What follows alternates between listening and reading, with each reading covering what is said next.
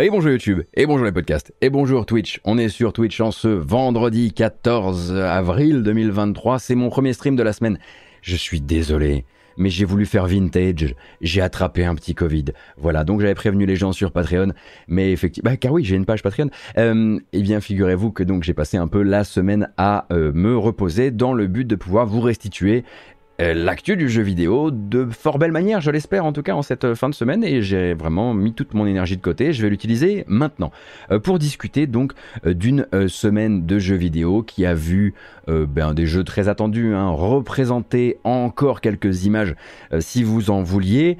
On parle bien sûr de Zelda Tears of the Kingdom, on parle de Final Fantasy XVI, d'autres jeux se repoussaient avec Suicide Squad, on en parlera, euh, quelques présentations aussi hein, de projets euh, encore euh, non annoncés jusqu'ici, on en parlera aussi via quelques bandes annonces hein, en toute fin de, en toute fin d'émission que vous pouvez atteindre via le chapitrage si vous nous regardez sur YouTube. D'ailleurs, il me semble même que le chapitrage maintenant fonctionne sur certaines, certaines des applications de podcast, et ça c'est hyper cool, ça dépendra de votre application de podcast. On parlera également de la possibilité, de moins en moins possible, du retour de la série Alice, American McGee's Alice euh, chez euh, Electronic Arts, et puis bien sûr un petit peu de Xbox, bien sûr un petit peu d'Activision, euh, quoi d'autre? Attendez que je vérifie. D'Arkane aussi. Oui, oui, on va parler d'Arkane et de Redfall. Mais avant toute chose, j'aimerais qu'on se fasse ce plaisir, qu'on s'accorde ce plaisir de cette longue bande-annonce. Je l'ai tellement aimé que ne pas la mettre dans mon émission, ça me, ferait, ça me ferait bizarre. Si vous ne voulez pas être spoilé de la moindre image à propos de The Legend of Zelda Tears of the Kingdom, on se donne rendez-vous dans 3 minutes 55. Car oui, j'ai envie de la regarder en entier. C'est la meilleure bande-annonce jusqu'ici et on l'espère aussi la dernière parce que c'est bon, là on a vu suffisamment du jeu, on veut l'acheter, c'est bon, on a compris. C'est la dernière, en tout cas celle-ci, c'est vraiment la meilleure.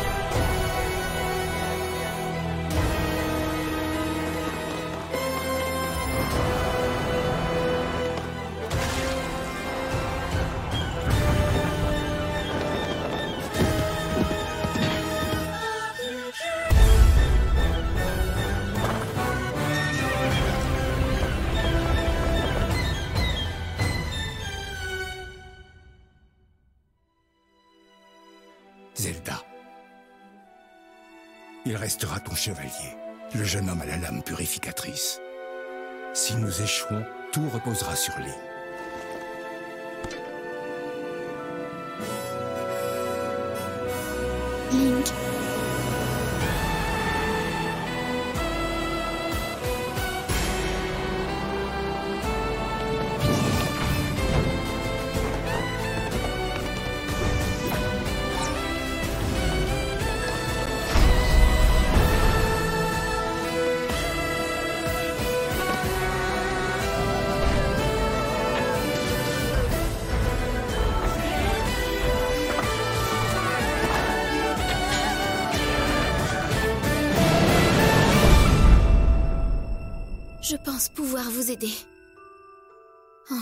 Je suis la seule à pouvoir le faire.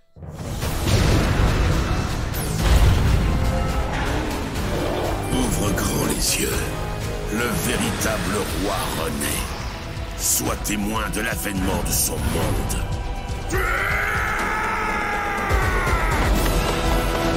Allez, Link, on y va Toutefois, tu n'es pas seul, justement.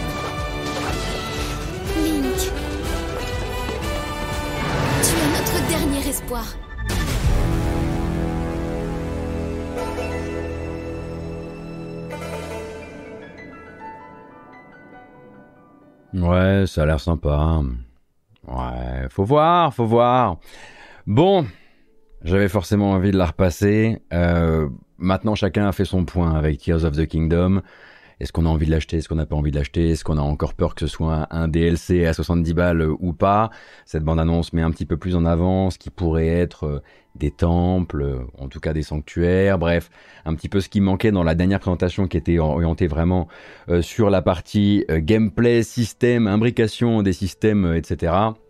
Moi, à titre très personnel, je suis juste extrêmement touché parce que ce qu'on entend là, Musicalement, on est parti donc euh, de la clarinette pour arriver sur le saxophone, terminer sur une rencontre entre une saxophone et un héru, euh, ce qui en fait me rappelle toutes ces années où on écoutait des albums de Zelda, Zelda oui mais au saxophone, Zelda oui mais au héru euh, et, et tout ça. Et en fait, il a fallu que le jeu vidéo et que son histoire et que ses fans se nourrissent les uns les autres jusqu'à ce qu'on arrive à ce que je disais sur Twitter l'autre jour. C'est quasiment. Il y, a quasiment une filiation entre cette bande-annonce et, euh, et, tout ce qui a été posté sur OC Remix, sur toute cette scène euh, qui, de fans qui est devenu ensuite, euh, qui sont devenus des compositeurs, qui sont devenus des sound designers, qui sont venus nourrir l'industrie du jeu vidéo ensuite de leur envie de casser les cadres et les codes euh, de la musique de, de jeux vidéo. Et moi, quand je vois une bande-annonce comme ça, ça m'émeut énormément. Honnêtement, je pourrais en chialer. Mais je vais pas chialer maintenant à ce propos. Euh, donc voilà, euh, très très heureux de cette bande-annonce, très très envie d'y jouer. J'irai à bloc euh, sur ce terrain-là le jour de la sortie du jeu. Je vous préviens d'ores et déjà, je n'aurai pas accès au jeu en avance euh, parce que je sais déjà que voilà Nintendo euh, euh, donne accès vraiment à une sélection de, de médias d'un côté et puis de l'autre de, de, créateurs de contenu qui sont très très identifiés par, par l'éditeur. Donc voilà les gens de ma trempe clairement n'auront pas accès au jeu en, en, avance. Donc je pourrais pas vous livrer un test du jeu. Et quelque part je préfère parce que ça doit être quand même une sacrée un sacré poids euh, sur, les épaules des gens qui vont devoir tester toute cette imbrication de système, justement, s'ils veulent vraiment rendre honneur euh, à ce qui a été montré euh, dans les différentes bandes annonces. Moi, j'aurai très probablement un, un, accès au jeu qui me sera proposé, ce qui est déjà extrêmement privilégié, lors de sa sortie, et je tiens à vous prévenir, puisque celui-ci, je veux absolument le faire, et puisque mon temps de jeu est quand même quelque chose qui vient s'imbriquer de manière assez naturelle avec mon temps de stream, vous allez bouffer du Zelda Tears of the Kingdom euh, sur cette chaîne. Je sais que d'habitude je fais pas trop ça. En tout cas, sachez qu'il risque d'y en avoir pas mal sur euh, voilà dans le coin. Je préfère euh, vous prévenir. On le rappelle donc, la sortie du jeu c'est le 12 mai prochain. Est-ce que le fait d'avoir regardé ces 3 minutes 55 nous force à regarder de la manière la plus méthodique possible les 25 minutes de Final Fantasy XVI qui ont été présentées hier soir? Non, peut-être pas. D'autant que Final Fantasy XVI a déjà pris plusieurs fois le temps de détailler son gameplay, son contenu, etc.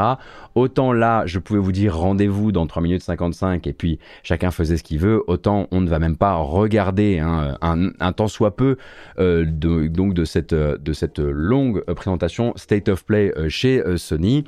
Ce qu'on sait, voilà, en revanche, hein, c'est qu'il y a eu pêle-mêle là-dedans, présentation, voilà, en gros, FF16 a re, re, re, re, re, re, remis le couvert sur son gameplay de combat bien sûr, donc le combat au sol et les combats à plus grande échelle, la map monde, les quêtes annexes, le système de compagnons non jouable, hein, je vous le rappelle, l'évolution des capacités, bref, plein de choses, plein de chaudes, plein de chaudes, plein de choses que je vous laisserai, c'est le Covid, je vous laisserai le plaisir de consulter si vous en avez envie ou de zapper complètement si vous estimez que vous en avez vu assez à propos du jeu, jeu qui sort pour rappel, le 22 juin euh, prochain. Cependant, euh, ce State of Play nous rappelle quand même quelque chose. Voilà, Sony, clairement, joue la montre en ce moment, en misant à fond sur les tiers euh, dans ses présentations. Hein, tant et si bien qu'on se dit que là, oui, bien sûr,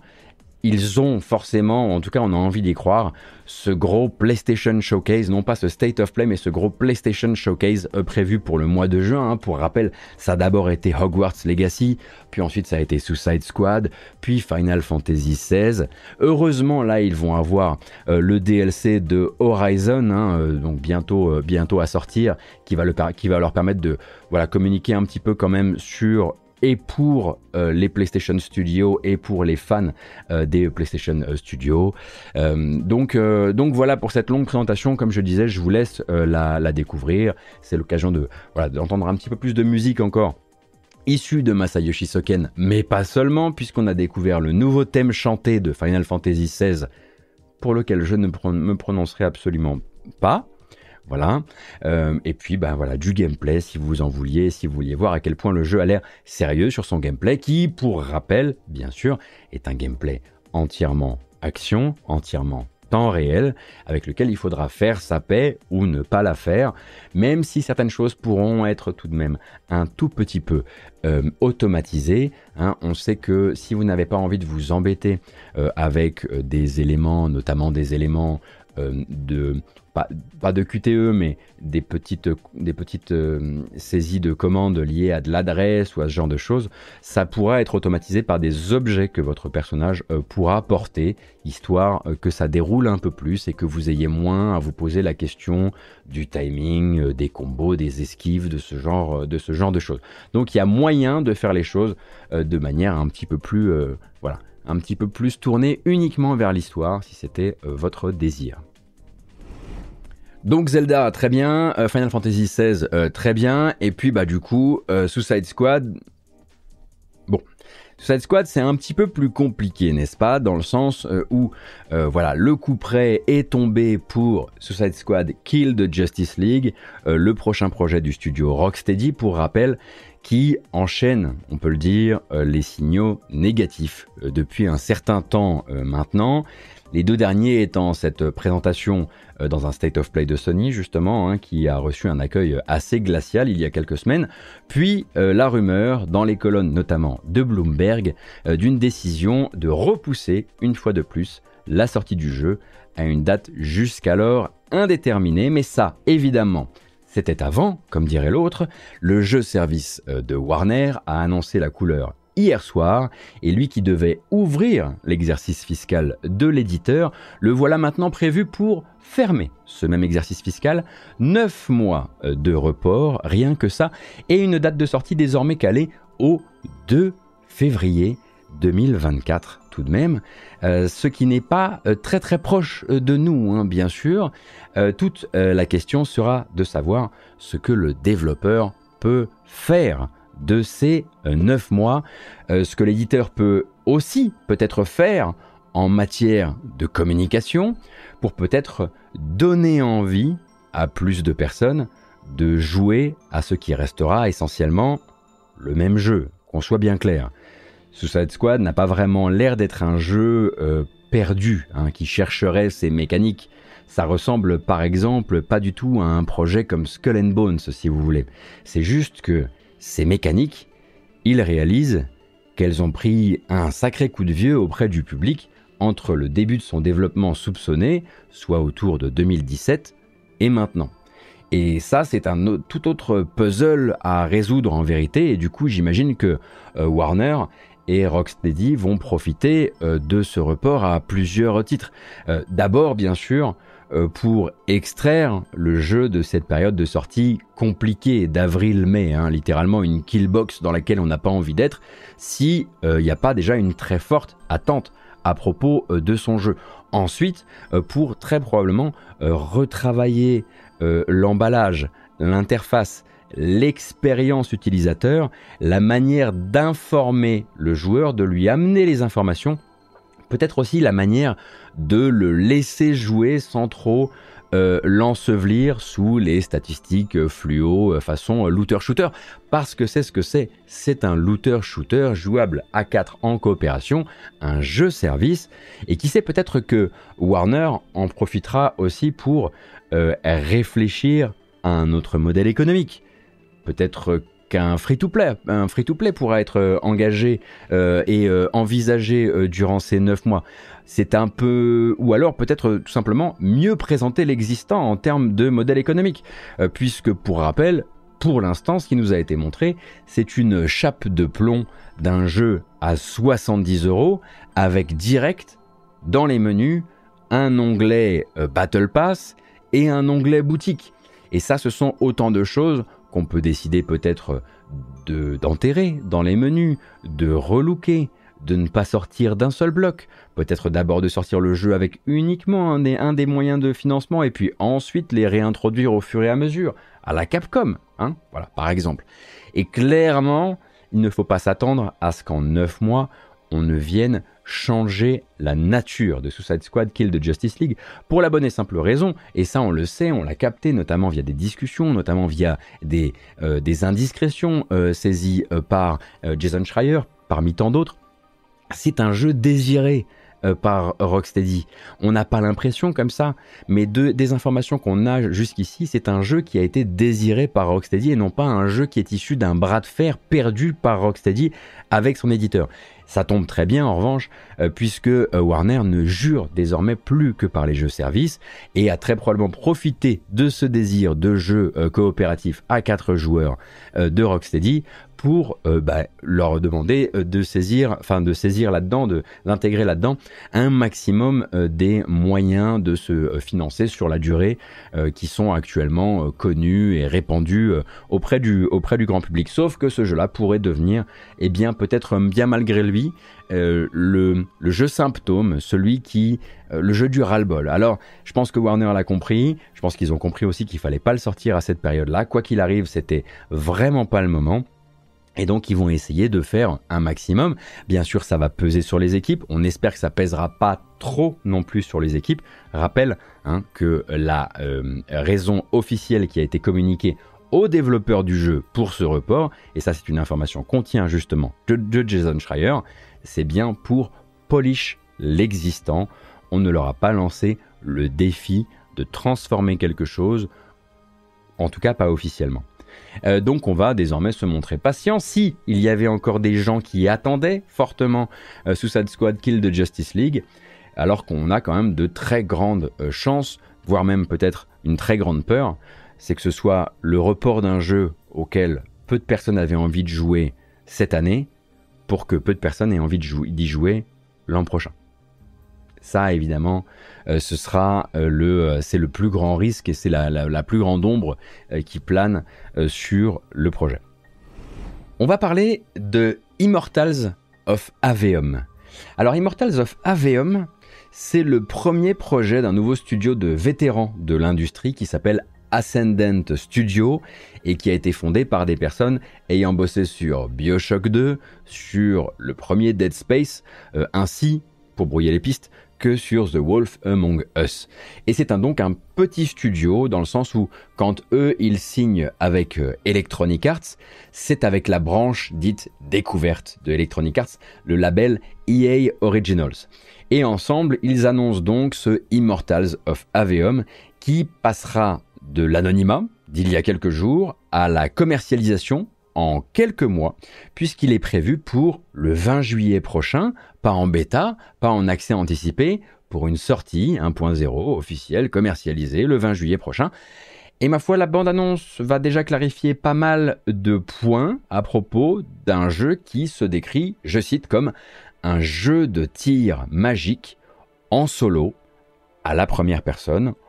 En gros, un petit call-off avec des sortilèges, euh, Gina Torres en image de synthèse, des particules partout, et je dois dire, en ce qui me concerne, cette euh, fameuse euh, direction artistique science-fiction tribale qui ne me fait plus ni chaud ni froid depuis Anthem, Outriders, et même un peu, bien malgré lui, Horizon.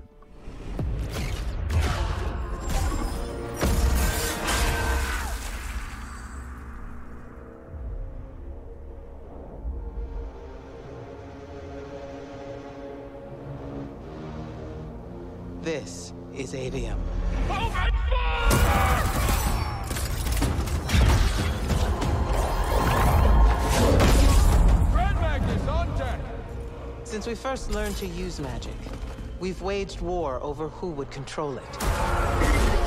Now, only Lucium remains to resist the tyrant of Rashan. Sandrak will eventually be able to block our access to magic. Then the Everwar is over. Over? As in he takes over Lucium? As in, he takes over everything.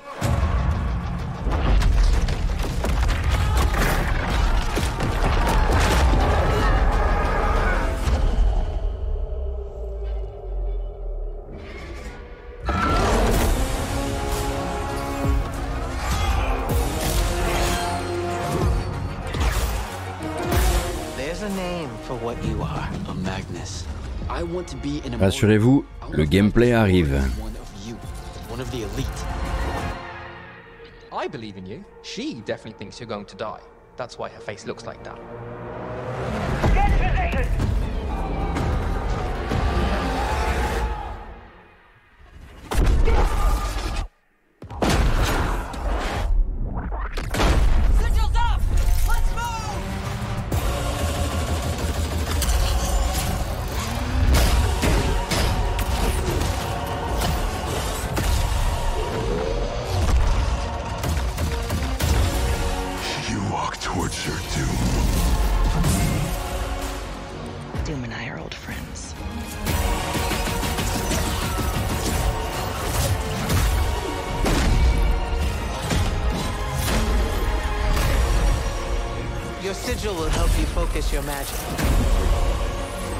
It from killing you.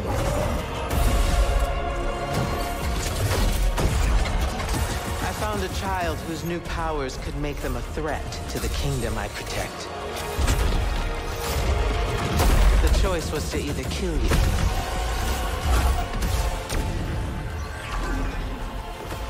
Attendez, c'est pas Avowed C'est pas ce que vous espériez de chez Obsidian Bah vous l'avez en avance de chez EA Originals, je vois pas où est le problème. Ah, avec une petite blague à la fin du trailer. Immortals of Aveum attendu pour le 20 juillet prochain. On vous le rappelle, ce n'est pas une grosse prod de chez Electronic Arts, c'est une prod de leur label EA Originals, ce qui dit un peu tout et ça se voit hein, dans les séquences d'action. On voit hein, rapidement euh, euh, ces petits espaces avec finalement euh, des petites arènes d'action, ces trois couleurs de magie, bleu, vert, rouge, cette impression que tout est un petit peu justement trop petit, trop bordélique et surtout très déjà vu hein, en termes de direction artistique. Alors forcément la remarque qui m'est venue direct face à cette bande-annonce, c'est alors on va voir sur pièce, c'est du EA Originals, euh, ça sera donc vendu à prix doux et peut-être que le jeu aura le temps de présenter ses atouts euh, d'ici la sortie. Mais déjà, le doute s'invite à la fête puisque dans le communiqué de presse qui annonce donc la sortie du jeu, je le rappelle, le 20 juillet, il y a un sujet prix qui se dessine. Immortals of Aveum sortira à 60 euros sur PC et à 80 euros sur console.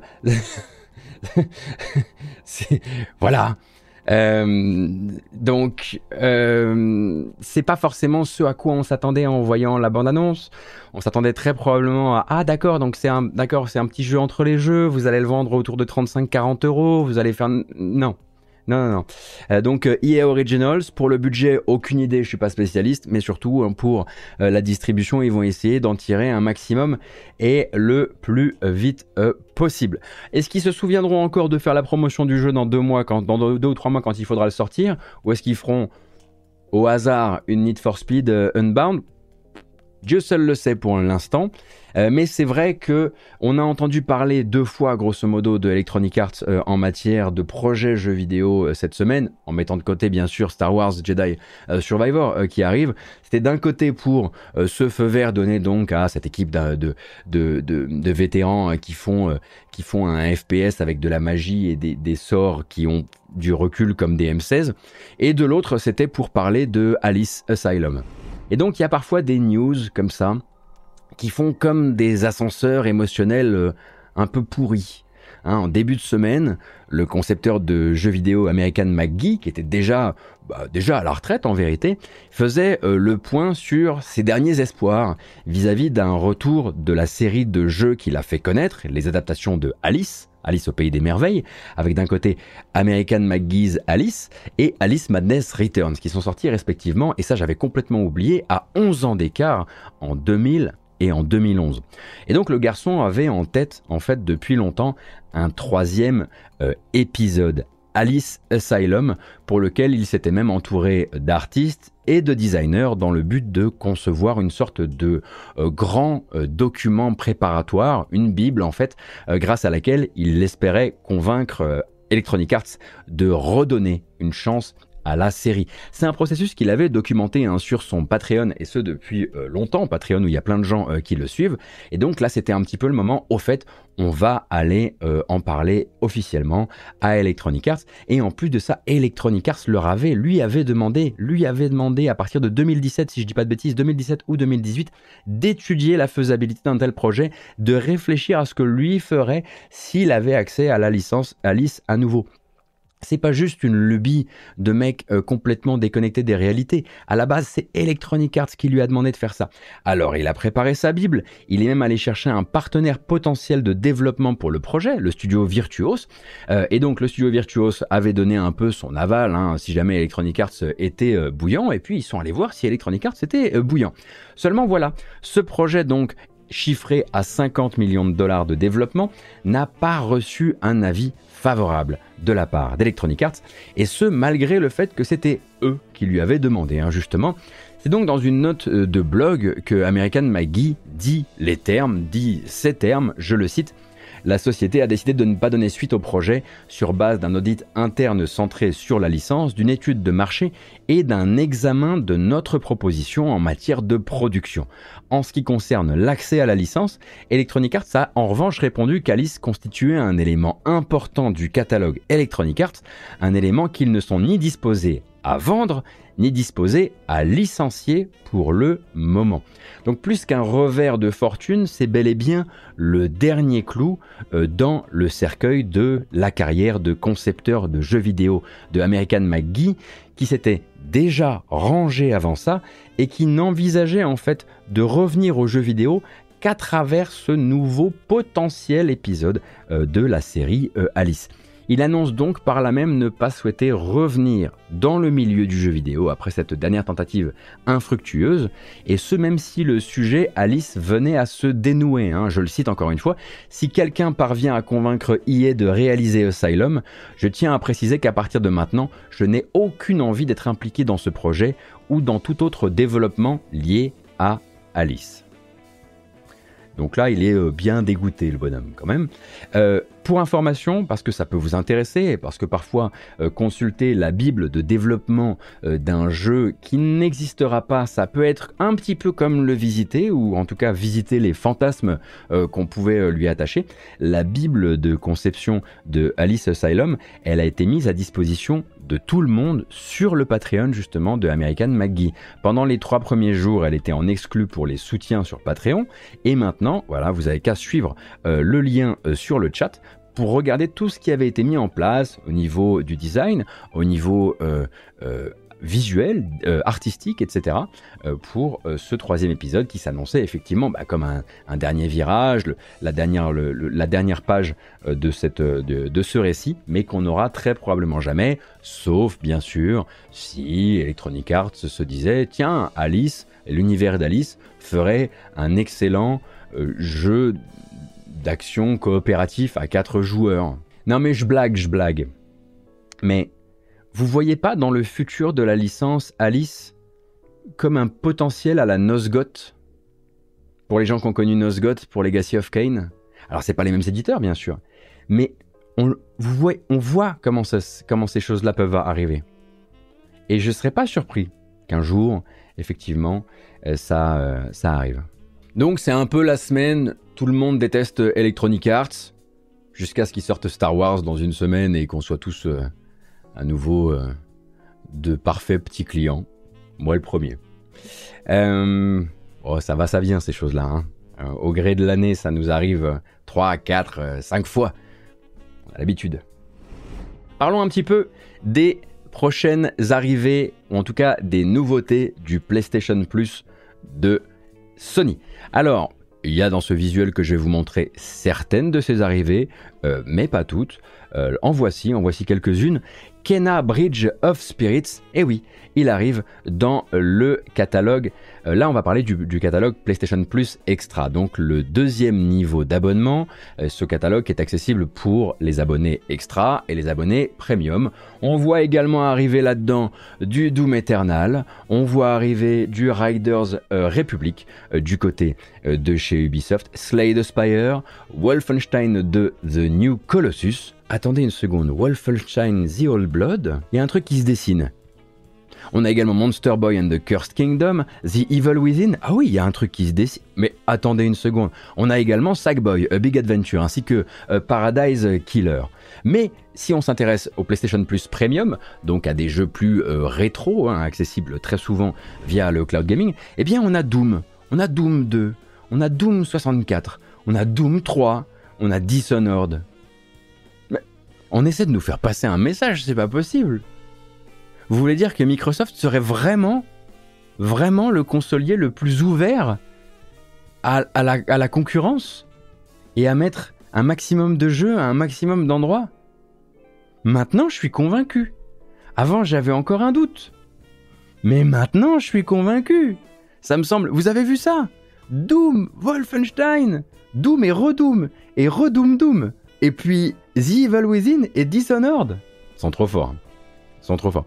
Les mecs ont réussi à avoir dans une livraison du PlayStation Plus la moitié des jeux cités viennent de chez eux. Et tu croirais que PlayStation est pourtant, euh, pourtant plutôt énervé en ce moment hein, à propos de tout ce qui est développé euh, chez Microsoft autour du projet de rachat d'Activision pour euh, s'arroger vraiment le, le vote populaire, si on peut dire, euh, et le, soutien du public. On sent bien qu'ils n'ont pas envie de les laisser, mais ils se sont quand même dit ouais, ouais, ouais, ouais, ben écoutez, ce qu'on va faire, c'est qu'on va sortir cette petite publicité conjointe, euh, qui est aussi une petite publicité, effectivement, pour euh, la, belle philosophie de, Microsoft et, de Xbox. donc, il faut également noter les jeux qui quitteront le service dans les jours à venir, dans les semaines à venir, plus précisément le 15 mai. Sortiront donc du catalogue euh, PlayStation Plus Extra trois jeux que sont NBA 2K Playgrounds 2, Resident Evil, que j'imagine être euh, un remaster de Resident Evil, euh, bien sûr, et Marvel's Spider-Man. Et là, on peut vite, on a vite fait de s'énerver. On a vite fait de se dire, attendez, ça c'est pas dans le contrat. Si on commence à voir des jeux Sony sortir du PlayStation Plus, c'est qu'il y a un problème dans la boutique. Alors, il faut comprendre que, voilà, déjà, il y a plusieurs versions euh, de Spider-Man qui peuvent cohabiter sur le service pour l'heure, si je ne dis pas de bêtises. Il me semble qu'il y a la version PS4 normale et la version GOTY. Donc déjà, en retirer un des deux, ce n'est pas vraiment retirer Spider-Man du service. Et il me semble que la version GOTY, elle, elle subsiste dans le service, donc dans ce catalogue extra. Et peut-être aussi qu'avec un peu de chance, c'est pour mieux ensuite euh, faire entrer euh, de... Alors les deux sortes, d'accord, vous me précisez que les deux sortes, mais il faut espérer que ce soit surtout pour faire entrer dans le catalogue extra la version remasterisée pour PS5 du jeu, hein, ce qui serait quand même une chouette manœuvre pour donner un peu plus d'impression de nos gros jeux dans leur meilleure version euh, y sont. Mais si vous avez effectivement, si vous êtes sur un parc PS4 et que vous avez envie de vous faire euh, euh, Marvel's Spider-Man, premier du nom bien sûr, on ne parle pas de Miles Morales, eh bien vous avez jusqu'au 15 mai euh, pour en profiter via votre abonnement extra, si vous en avez un bien sûr. Voilà donc pour le PlayStation Plus, et on va parler un petit peu d'une autre offre d'abonnement, l'offre d'abonnement d'Ubisoft. Bon, bon, alors Ubisoft Plus, Ubisoft Plus même multi-access, arrive sur console Xbox. Alors notez bien sur Xbox, mais pas dans le Game Pass, d'accord? C'est deux choses très différentes. On parle d'une offre d'accès au catalogue euh, Ubisoft qui est valable en fait depuis plusieurs points d'accès différents. Le PC, bien sûr, euh, via Ubisoft Connect malheureusement, euh, le cloud gaming via Amazon Luna malheureusement, et puis maintenant la, la console via Xbox. Et quand je dis catalogue Ubisoft, j'entends par là une sélection de jeux déjà sortis les DLC des jeux en question, puisque c'est une des, un des trucs mis en avant par Ubisoft, c'est que quand vous êtes abonné, vous avez à chaque fois la version GOTY, la version définitive, la version Gold, avec tous les contenus sortis à propos du jeu, ce qui n'est pas le cas euh, par exemple sur le Game Pass, où souvent vous avez la version de base euh, d'un jeu, ainsi que toutes les nouvelles sorties d'Ubisoft en jour 1. Alors bon, évidemment, comme le Game Pass de Microsoft, il y a des petites lignes dans le contrat et notamment des catalogues qui vont pas mal différer selon les plateformes. Sur Xbox, par exemple, Ubisoft Access, c'est l'accès à 47 jeux en ce moment, 47 versions Xbox de jeux Ubisoft. Alors que si vous accédez à Ubisoft plus euh, All Access depuis un PC, ce sont 170 jeux qui s'ouvrent à vous avec, euh, pareil, avec leur DLC, leur version définitive, etc., etc. Également, euh, la cross-progression entre les différentes versions, elle existe mais, je cite, pour une sélection de titres compatibles. Donc elle existe, mais il faut qu'Ubisoft soit intervenu sur le sujet. Et puis dans les petites lignes du contrat, il y a aussi le fait que cet abonnement, qui ne concerne que le catalogue Ubisoft, alors même qu'Ubisoft est le premier à toujours proposer ses jeux, ou en tout cas une partie de ses jeux, dans les catalogues des petits copains, Game Pass euh, ou PlayStation Plus, eh bien ce seul abonnement coûte 18 euros. Et ça, c'est effectivement la partie ah oui, ah oui, ok. C'est c'est sympa. Ça fait plaisir. Alors, voilà. De mon côté, j'avais surtout envie de passer cette information pour citer euh, Sarah Bond de Xbox, qui, au moment euh, d'annoncer l'arrivée de cette formule d'abonnement Ubisoft Plus sur console Xbox, et donc à côté de leur Game Pass, a commencé une phrase par Comme nous, Ubisoft aspire à proposer plus de jeux à plus de gens. Fin de citation. C'est tout ce pourquoi c'est là, hein, grosso modo. Pas besoin d'aller plus loin. Le plus important est là, ça n'a l'air de, de rien, mais ça aussi, ça sert à faire bouger l'opinion et à se peindre comme un grand défenseur de la concurrence jusque sur sa propre machine où le Game Pass admet des compétiteurs et c'est quelque chose qu'on pourra pousser demain quand on essaiera de lancer un store mobile sur des dispositifs mobiles qui n'admettent pas d'autres catalogues, d'autres compétiteurs. Et Ubisoft, pendant ce temps-là, ils se sont dit bah oui, euh, on le met. Bon, on va quand même le mettre à 18 euros pour être absolument sûr que personne va s'abonner. Mais on le met. Parlons un petit peu justement euh, de Xbox. Euh, de Microsoft, de Xbox, d'Activision, de voilà tout, ce petit monde, euh, bien sûr. Alors, on est le 14 avril. Les dernières semaines qui nous rapprochent des grands verdicts de l'Union européenne d'un côté et du Royaume-Uni, elles sont juste devant nous là. On saura bientôt ce que pensent ces régulateurs de ce projet euh, de rachat d'Activision par Microsoft.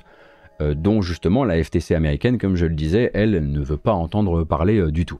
Et Microsoft donc de continuer, pépère, euh, sa petite opération séduction qui, comme vous pouvez le voir, parfois est dans les détails aussi, en multipliant toujours les preuves que Call of Duty ou non, il ne cherche pas à créer un monopole en matière de cloud gaming. C'est comme ça qu'il y a quelques semaines, GeForce Now a obtenu ce superbe arrangement qui lui garantit non seulement les futurs jeux Activision Blizzard en cas de rachat, mais aussi les jeux Xbox compatibles PC sur son service pour 10 ans, coup de maître, on le rappelle.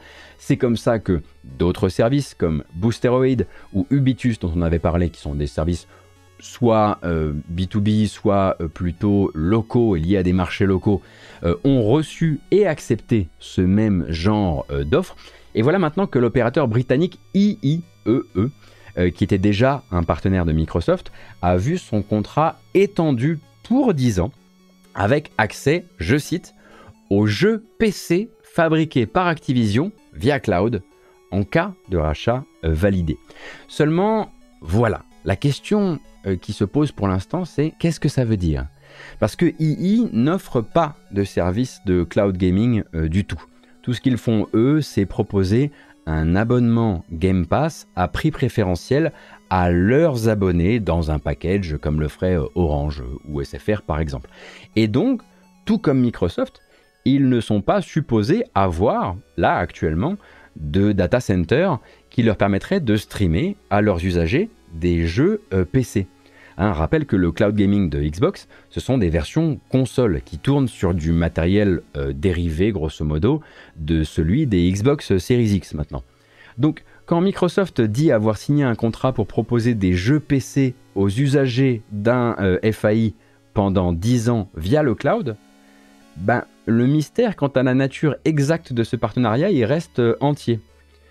Donc, sauf erreur de formulation, ce qui est très probablement ce qui est arrivé, ça parle de quelque chose qui n'existe pas encore dans l'offre de Microsoft. Du streaming de version PC. Donc le magazine The Verge est allé interroger les deux parties à ce sujet, euh, et euh, évidemment personne n'a voulu commenter mais ça veut aussi dire qu'on leur a proposé de corriger ce propos-là s'il était erroné, hein, si par association il laissait penser quelque chose euh, qui était faux euh, ou qui était mal compréhensible, euh, et ils n'ont pas tenu justement à corriger ce, propos-là.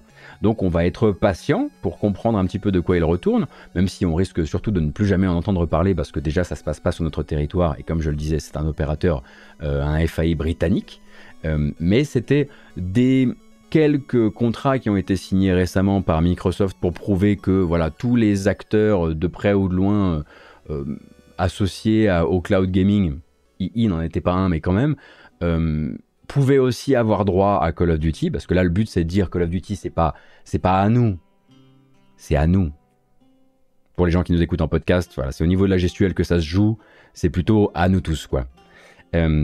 Donc j'imagine qu'on risque encore euh, dans les semaines à venir euh, de voir euh, Microsoft signer des contrats avec des partenaires qu'on ne connaît pas, sur lesquels il faudra qu'on se renseigne pour comprendre exactement de, quoi ils retournent. Bah D'ailleurs, hein, cette opération sympathique, comme je le disais, elle a plein de ramifications, elle s'arrête jamais vraiment, et c'est pour ça qu'on entend beaucoup en, ce moment parler de la politique, euh, d'entreprise, enfin la, la, politique euh, commerciale euh, du, Game Pass et des Xbox Game Studios, etc. donc cette semaine, c'était aussi l'annonce du déploiement du Game Pass PC dans 40 nouveaux pays où il n'était pas accessible jusqu'ici. Ce qui va venir littéralement doubler le nombre de pays desservis parce qu'avant le Game Pass PC c'était 46 pays, maintenant il y en a 86. Alors la liste est très longue, mais Algérie, Maroc, Tunisie, Égypte, Roumanie, Bulgarie, Croatie, Islande, beaucoup de pays euh, d'Amérique du Sud, les pays baltes également, ainsi que le Luxembourg et le Liechtenstein, car oui, si curieux que ça puisse paraître, les pauvres luxembourgeois n'avaient pas encore accès au, au divin Game Pass. Bon, en même temps, ça veut sûrement dire qu'ils n'ont jamais entendu parler d'Outriders non plus. Du coup, je sais pas qui est le chanceux ou pas, mais mais, mais bravo le Luxembourg, qui fait bien. On a euh, plutôt l'habitude de lire de belles histoires à propos de Dreams, le dernier grand projet de jeu à faire des jeux de Media Molecule. Genre, euh, je vous fais quelques gros titres inventés comme ça. Comment ce jeune de 20 ans a refait The Last of Us sous Dreams? Euh, comment ce designer seul, à peine sorti d'école, est en train de révolutionner le jeu d'action exploration sous Dreams?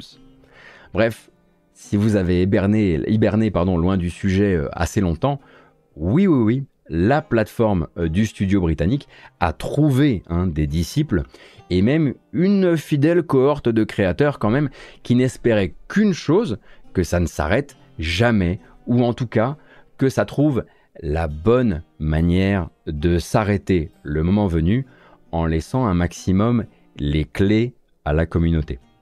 Et voilà que Media Molecule annonce ces jours-ci euh, son projet de passer à autre chose. Dreams ne recevra plus ni ajout ni évolution à partir du 1er euh, septembre 2023. À Attention en revanche, hein, personne ne coupe euh, l'accès à personne. Les utilisateurs et les utilisatrices euh, pourront toujours créer et partager leurs créations et même accueillir des petits nouveaux et des petites nouvelles puisque le jeu va continuer d'être vendu. En revanche, les grands événements communautaires qui fédéraient euh, les créateurs, eux, ils n'auront plus lieu et surtout, la feuille de route, elle est interrompue avant d'avoir pu atteindre certains des grâles espérés euh, par la communauté. Euh, dans ces rêves figurait notamment la possibilité de pouvoir jouer et créer en multijoueur ou carrément de voir Dreams euh, amélioré pour PS5 puisqu'il n'avait jamais reçu de patch prévu à cet effet, voire ouvert à la pratique sur PSVR 2, ou tout simplement ouvert au public PC. Alors quand on commence à filer les clés au public PC, c'est la fin des haricots évidemment, mais puisque là clairement Media Molecule passe à autre chose, eh bien c'est à la communauté de dire bah nous on aurait quand même espéré bah, que ça se passe différemment. Alors certaines de ces issues, elles faisaient même partie de la feuille de route officielle, mais ça ne se fera quand même pas, parce que dans son euh, communiqué, le studio explique que ces nombreux plans était quelque part aussi indexé sur la possibilité pour Media Molecule de trouver un modèle durable pour Dreams. Euh, chose qu'ils disent ne pas avoir réussi à faire en fait. On parle carrément de, je cite, changer la stratégie du studio et on admet, encore une fois je cite, une décision décevante pour de nombreuses personnes malgré l'enthousiasme à propos de ce qui viendra ensuite. Si vous avez raté les épisodes précédents, hein, en gros la puissance de Dreams a fait que l'outil a souvent été comparé à des outils de création de jeux commerciaux. Mais Media Molecule et Sony n'ont jamais permis aux créateurs de monétiser leur création et n'ont pas non plus tenu à aller concurrencer les moteurs de jeu en permettant aux gens euh, d'extraire complètement les créations de l'écosystème Dreams. C'était donc surpuissant et ça l'est toujours, ça montait en gamme à mesure que Media Molecule améliorait les outils et sortait de nouvelles expériences qui étaient des expériences un peu ambassadrices des nouveaux outils, comme le projet euh, Train par exemple, hein, que eux ils doivent encore terminer et sortir euh, dans les semaines à venir, mais c'était voué à s'arrêter à un moment s'ils ne trouvaient pas quelque chose qui leur corresponde d'un point de vue du modèle économique et manifestement, eh bien, à autre chose plutôt que de tenter un modèle économique, euh, celui-ci ou, un autre. Hein. Citation finale, nous savons que ce message ne sera pas facile à entendre pour tout le monde et la décision n'a certainement pas été facile à prendre. Dreams a été un projet spécial pour Media Molecule et aider cette communauté naissante de développeurs de jeux, de bricoleurs, de créatifs, de collaborateurs et de rêveurs à grandir et à s'exprimer reste l'une des meilleures choses que nous ayons jamais faites. Nous vous remercions d'avoir participé à ce projet avec nous et nous espérons que vous nous rejoindrez dans notre prochaine aventure. Et fin de citation, fin de prochaine aventure qu'on imagine bien sûr euh, beaucoup plus jeu vidéo, beaucoup plus classique dans son approche, beaucoup moins voué à devoir chercher euh, un modèle économique euh, particulier. je vois bien Media Molecule revenir à des, jeux, qui se jouent, à des jeux qui se jouent, des jeux qui se finissent, avec bien sûr toujours du contenu généré par les utilisateurs, mais peut-être euh, un petit peu moins, euh, un petit peu moins risque tout que n'avait pu l'être euh, Dreams, qui sur le projet, enfin sur le, papier est quelque chose d'assez, d'assez fou en soi. On retourne un petit peu chez Microsoft. Suite et quelque part aussi un peu fin d'une discussion qu'on avait entamée en début d'année lorsque la grosse passe de licenciement de Microsoft avait mis en lumière une restructuration en profondeur euh, du studio 343 Industries. Hein, à l'époque, on comprenait que ce studio que vous connaissez comme responsable des Halo récents, le taulier de la série Halo hein, depuis quelques années maintenant, le studio derrière Halo Infinite, allait probablement devoir euh, partager la licence à l'avenir ou en tout cas se concentrer sur un type d'expérience euh, Halo, manifestement plutôt le multijoueur. Et c'est à cette occasion qu'on apprenait donc que Joseph Staten, qui était l'un des hommes forts de la franchise Halo, euh, quittait 343 Industries au début de l'année pour reprendre un rôle plus haut dans l'organigramme Xbox. Le genre de rôle qu'il connaît bien, hein, puisqu'il en occupait un comme ça depuis 2013, lors de son départ de chez Bungie. Et finalement, ça va se passer un peu euh, différemment.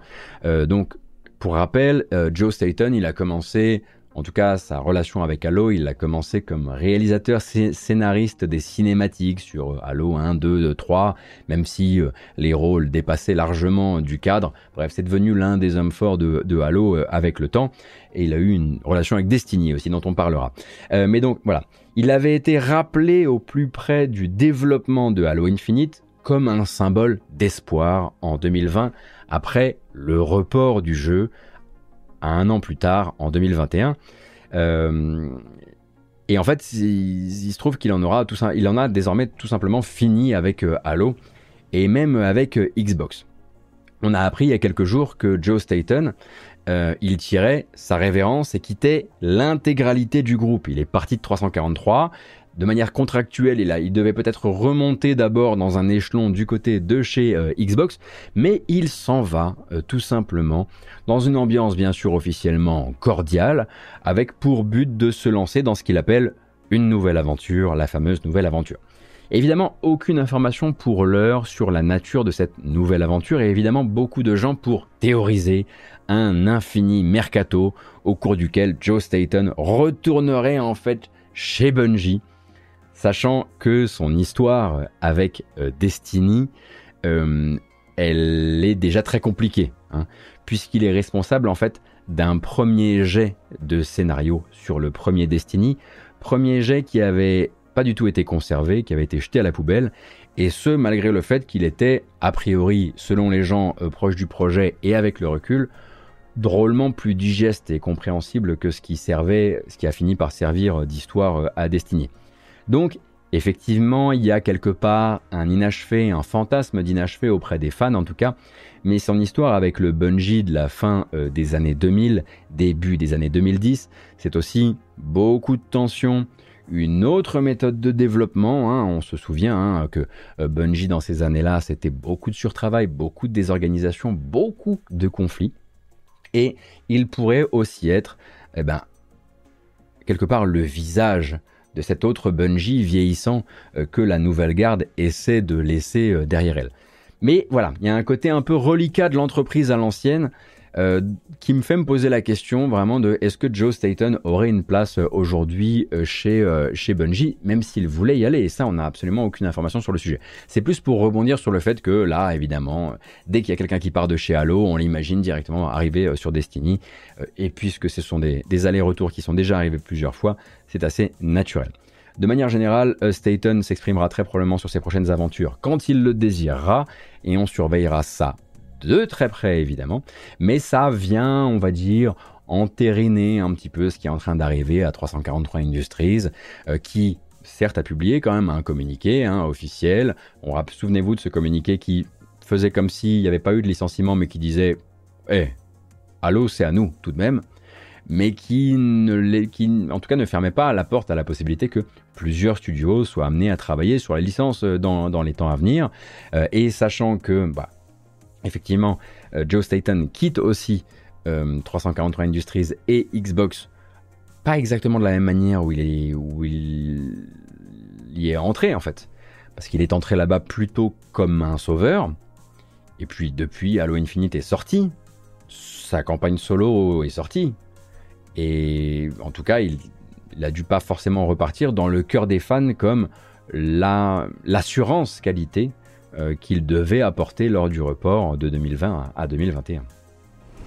Pendant ce temps-là, toujours, chez Microsoft, les choses se compliquent pour la communication d'un projet qui, plus il approche, plus semble un peu euh, maudit. On parle bien sûr de Redfall, le prochain jeu du studio Arkane Austin. Arkane Austin, c'est ceux qui ont fait Prey, à ne pas confondre avec la maison lyonnaise qui, elle, a fait Deathloop euh, récemment. Donc Redfall, vous le savez peut-être, est un projet de jeu d'action coopératif à 4 qui oppose des chasseurs euh, de vampires à toutes sortes de monstruosités qui sont emparées d'une petite ville américaine euh, avec à leur tête des seigneurs vampires. Hein. Eux, ce sont eux qui donnent un petit peu au jeu une partie de son identité Identité beaucoup moins marquée de base que les autres productions arcanes. Et c'est un, puisque ça se passe dans le réel d'une petite ville américaine. Et c'est aussi un projet qu'on voit euh, arriver vers nous un peu comme une main tendue hein, de la part euh, d'Arkane. Un jeu plus facile à comprendre, plus facile à pitcher, qui vient épouser un genre très codifié et connu euh, du très grand public, le jeu d'action coopératif à 4 joueurs avec du loot, de la rareté d'équipement, euh, de la montée en puissance, etc. etc. Euh, bref, un jeu dont les objectifs de vente sont aussi certainement très différents des objectifs des immersive sims qui font euh, l'ADN du studio, qui ont fait l'ADN du studio, mais qui ont fait aussi bah, très souvent ces petits soucis d'un point de vue commercial. oui, mais voilà, comme dirait l'autre, parce que plus il se montre, et moins ça semble payer pour lui. Il a déjà laissé un peu tiède une partie de la presse euh, et euh, des chanceux qui avaient pu l'essayer il y a quelques semaines, une partie bien sûr. Les derniers extraits de gameplay, dont celui-ci sorti sur IGN, peinent à donner envie. Euh, à titre personnel, le dernier en date, celui-ci justement, hein, a été un vrai moment d'infini pour moi. Euh, j'ai pas vraiment pas compris ce qui se passait. Les commentaires YouTube essaient de blâmer désespérément les journalistes d'IGN qui joueraient mal, mais même en jouant mal, très honnêtement, ce que je vois là, ça va pas être la faute des gens qui tiennent la manette. À un moment, il y a des limites. Euh, enfin bref, vous le sentez un peu venir. Il y a quelque chose euh, qui cloche avec Redfall, à commencer par le fait qu'il soit encore confortablement installé entre la sortie de Star Wars Jedi Survivor et celle de Zelda Tears of the Kingdom. Sourire aux lèvres, dernier jeu à ne pas s'être extirpé de la fameuse tenaille, il est là, il attend. Oui, mais moi je sors sur le Game Pass. Eh ben on verra si ça suffit. Dans le même ordre d'idées, c'est toujours aussi difficile pour moi de voir le jeu rater une occasion de s'événementialiser un petit peu, événementialiser différemment, comme avec une sortie, par exemple, à Halloween, hein, qui pourrait lui faire un bien fou. Sauf que non, le calendrier de Xbox est très clair à ce sujet. Il y a un jeu, un gros jeu de fin d'année chez Xbox, et ce jeu-là s'appelle Starfield. Et vu que Xbox aimerait bien répartir ses sorties cette année, eh bien Redfall, c'est maintenant. C'est comme ça. Et quelque part, euh, c'est tant pis pour lui. C'est vrai qu'ils n'ont pas forcément envie de se refaire l'année 2022. On les comprend l'année quasiment blanche, à l'exception de euh, deux jeux qui étaient plutôt euh, des euh, petits projets. Mais là, ça sent quand même, bah, ça sent un peu le sacrifice. Et quelque part, quand je dis tant pis pour lui, vraiment tant pis pour lui, manifestement, hein, puisque on a appris cette semaine que Redfall ne trouverait pas le temps, justement, d'ici cette sortie, dans quelques jours, de proposer sur Xbox Series X, qui est pourtant le fleuron de la gamme euh, de Microsoft, un mode d'affichage performance permettant de jouer au jeu en 60 images par seconde. Il faudra pour ça attendre un prochain patch qui arrivera après la sortie. Qui sait peut-être justement qu'il sortira à Halloween. À la sortie, tant pis pour les gens qui associaient euh, le narratif euh, console la plus puissante du monde à 60 images secondes. Ce sera 4K, 30 images secondes euh, sur Series X, 1440p, 30 images secondes sur Series S. Et c'est tout. Évidemment, la nouvelle, elle a été accueillie assez euh, vertement hein, euh, par certaines communautés, d'autant que le jeu a bien évidemment fait toute sa communication sur du gameplay PC à 60 images par seconde. Et on assiste depuis à un grand débat sur Internet sur ce que veulent vraiment les joueurs, ce que veulent vraiment les développeurs, ce que veulent vraiment les éditeurs euh, dans le, combat 30 euh, images, 60, 30 images, 60 images, un jeu qui marche, un jeu qui tourne, etc. etc. Et plus, globalement, cette impression effectivement très prévisible que plus on avance dans une génération de machines, plus euh, la promesse du 60 images par seconde, elle redevient accessoire, elle redevient bonus, ça ne devient pas la ça, ça, disparaît des finalités de base, et après tout, ça se jouera à votre manière de voir les choses. À titre personnel, je suis plutôt d'accord pour dire qu'un jeu sublime et stable à 30 fps, ça peut être l'objectif de base pour plein de genres de jeux. Et là-dedans, je mets même par exemple les grands TPS d'action-aventure type euh, Uncharted et ainsi de suite. En revanche, je trouve que quand on parle d'un jeu de tir à la première personne supposément euh, très vif, et que les versions console, elles vont déjà devoir composer avec un champ de vision console, c'est le moment en fait où le débat fluidité vient se mixer pour moi avec le débat jouabilité. Euh, c'est peut-être le moment où ça vient, un des rares moments où ça vient se mélanger avec avec le jeu de bagnole évidemment. Et pour moi, c'est là que ça devrait devenir une cible de travail. Je ne dis pas que tous les développements de jeux vidéo devraient, je n'oserais pas dire un truc pareil, cibler le 60 FPS, mais je pense qu'il y a des styles de jeux qui sont, qui devraient le privilégier un petit peu plus que ça. Mais je sais aussi, parce que beaucoup de gens vont vous dire ce que les développeurs devraient faire ces temps-ci, je sais que je ne sais rien. Ni euh, la charge euh, imposée par des zones euh, ouvertes sur le moteur de ce jeu-là, ni la charge imposée par le multijoueur dans ce jeu. Je ne sais rien non plus des accords commerciaux qui font peut-être que Arkane doit absolument intégrer telle ou telle techno, éclairer certaines choses d'une certaine manière. Bref, je sais que dire en plus c'est pas si beau, donc ça devrait tourner en 60 fps, c'est souvent étaler son ignorance de comment fonctionne l'industrie et le développement de jeux vidéo. Donc je, préférerais m'abstenir autant que possible. Mais on peut tout de même commencer à voir cette espèce de couloir de la mort euh, qui est offert à Redfall. Et si comme moi vous aimez euh, les productions arcanes, il y a des chances que ça vous fasse quand même un peu euh, mal au cœur. Même si le jeu ne semble pas correspondre autant que certains autres jeux arcanes à ce que vous attendez de ce diptyque de, studio. Quoi. Résultat des courses, on a désormais pas mal euh, de gens qui appellent à un ultime report du jeu, pas forcément pour le transformer de fond en comble, mais pour lui assurer de meilleures chances et le sortir de cette espèce de ligne de tir dans laquelle il semble piégé à l'heure actuelle. Alors peut-être qu'on estime, peut-être qu'on on assiste aussi à un changement de politique euh, de la part de Microsoft sur certains de ces jeux-là. Une politique qui ne dirait pas vraiment son nom et qui viserait euh, peut-être euh, bah, à, faire des, soft launch, hein, voilà, dont le but est de venir capter une partie de l'attention, histoire qu'on ne puisse pas vous, vous, prendre en défaut et vous dire que vous n'avez rien sorti, à part un spin-off de Minecraft, sur le deuxième trimestre. On rappelle qu'il y a quand même eu Hi-Fi Rush sur le début de l'année, donc on n'aura pas le droit de dire que Xbox n'a rien sorti ou rien, même rien sorti d'intéressant sur le début d'année. Il y a eu Hi-Fi Rush. Euh, et en fait, effectivement, peut-être que, je parlais tout à l'heure, je blaguais tout à l'heure sur euh, Halloween, mais peut-être que ce sera l'occasion de faire une sorte de relancement. Ce serait pas le premier et ce sera pas le dernier studio à nous faire euh, le coup du relancement. maintenant c'est bon, tous les patchs sont sortis, maintenant il est comme il aurait dû être, et de, de réévénementialiser tout ça. En revanche, j'ai pas mal de doutes, sauf là, report dans les heures, jours qui viennent, euh, sur la présence dans les machines des gens, et même dans le discours Internet global, de, Redfall dans les jours qui viennent. Je, je, ne vois pas trop. Je ne vois surtout, surtout quand on connaît Arkane comme un studio, comme un double studio, qui crée des expériences qui, qui joue avec la créativité des joueurs et que Nintendo est en train de sortir un immersive sim. Bah, pardon, je sais que c'est, c'est un peu capillotracté, mais c'est littéralement ce qui est en train de se passer.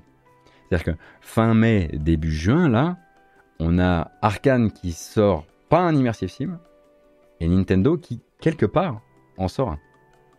J'essaie de faire mon regard caméra le plus long c'est terminé. Je voulais juste en parler sans insulter le moins de dev sur le chat. J'espère que c'était atteint. Mais quand même, quand je disais tout à l'heure, sortir Redfall de la ligne de tir, on sait que certaines choses resteront évidemment une partie intégrante. Hein. C'est comme pour Suicide Squad dont on parlait tout à l'heure. Le but, c'est absolument pas de changer la nature du jeu. Mais c'est aussi des voilà, il y a aussi des accords. Euh, qui, eux, ne pourront absolument pas être réglés, même s'ils venaient être repoussés. Par exemple, Redfall euh, fera, sans grande surprise, euh, partie des jeux qui se lanceront sur PC avec le DRM des nouveaux, hein, bien sûr. Hein, ce système anti-piratage, le système anti-piratage même préféré des gens qui aiment les baisses de framerate et le stutter. Je sais qu'il y a des gens, voilà, on a des fans de stuttering. Hein, il y a des kinks partout, faut pas juger. En fait, on a un peu l'habitude, si vous voulez, hein, puisque Capcom fait pareil, hein, grosso modo. Des nouveaux est là pendant les, premières semaines, le temps que le jeu fasse un maximum de ses ventes de lancement, et puis ensuite, on le retire. Et ben là, il faudra aussi se le coltiner euh, sur euh, sur Redfall, euh, sachant que derrière, Bethesda, de toute façon, on les voyait un peu venir, ils adorent des nouveaux. Ils aiment tellement des nouveaux que dans la dernière mise à jour de Ghostwire Tokyo, ils l'ont carrément rajouté. C'est-à-dire qu'il y était plus, pas ou plus. Et à l'occasion d'un DLC gratuit pour la commu, bam, ils ont remis des nouveaux. Alors attention, il faut toujours faire très attention avec cette discussion euh, à, propos, euh, du, euh, à propos de cet anti-piratage. Il n'est pas, par essence, source de baisse de performance. C'est son implémentation qui fera foi. On a un beau corpus maintenant d'exemples hein, qui prouvent qu'il peut être source de très gros soucis euh, de performance. Mais on a aussi des jeux qui ont intégré des nouveaux sans que ce soit un problème pour l'expérience utilisateur. Euh, d'ailleurs, ça fait l'objet d'une très très euh, ça fait l'objet d'un très long conflit où même parfois des partenaires commerciaux se sont foutus sur la gueule à ce propos. c'est la narration préférée de des nouveaux, hein, de dire ah des nouveaux, ça fait ramer les jeux Capcom? Eh ben, dites à Capcom de bien intégrer notre, euh, notre anti-piratage. Parce que c'est pas le problème. Donc forcément, chacun défend son beefsteak euh, dans, dans cette opération. Euh, mais vous saurez, voilà, qu'il vaut mieux vous renseigner sur Ghostwire Tokyo et sur ses performances actuelles sur PC, vu que ça, a été, ça a été rajouté très récemment. Quelques rapides, bref, très rapides, vous allez voir, hein, je me moque pas de vous hein, cette fois-ci on va euh, s'économiser euh, du temps. D'abord, on a appris aujourd'hui un changement de, direction euh, chez le studio parisien Spiders. Spiders que vous connaissez pour des action RPG, hein, que vous connaissez récemment pour Gridfall par exemple, qui travaille sur Gridfall 2, Mars Warlogs, The Technomancer, etc., etc., etc. Jeanne Rousseau euh, historiquement patronne du studio. Effectivement, Steel Rising aussi, à chaque fois je l'oublie, c'est terrible. Elle occupait le poste euh, de directrice générale du studio, studio qu'elle a cofondé ou même fondé elle-même en 2008. Elle change de boulot et elle passe directrice créative et de production. Ce qui veut dire que la production de ce, euh, de ce Gridfall 2 est toujours faite euh, sous la houlette euh, de Jeanne Rousseau. Et c'est bien le truc le plus rassurant de cette histoire. Tout de même puisque la personne qui la remplace à la direction du studio c'est Anne de Voissou Anne de Voissou qui elle aussi travaille dans le jeu vidéo français depuis un certain temps maintenant. Elle a été patronne de Kiloton à Lyon pendant 7 ans si je dis pas de bêtises. Est-ce qu'elle a fait ses 7 ans en tant que patronne de, de Kiloton? En tout cas elle a fait 7 ans chez Kiloton.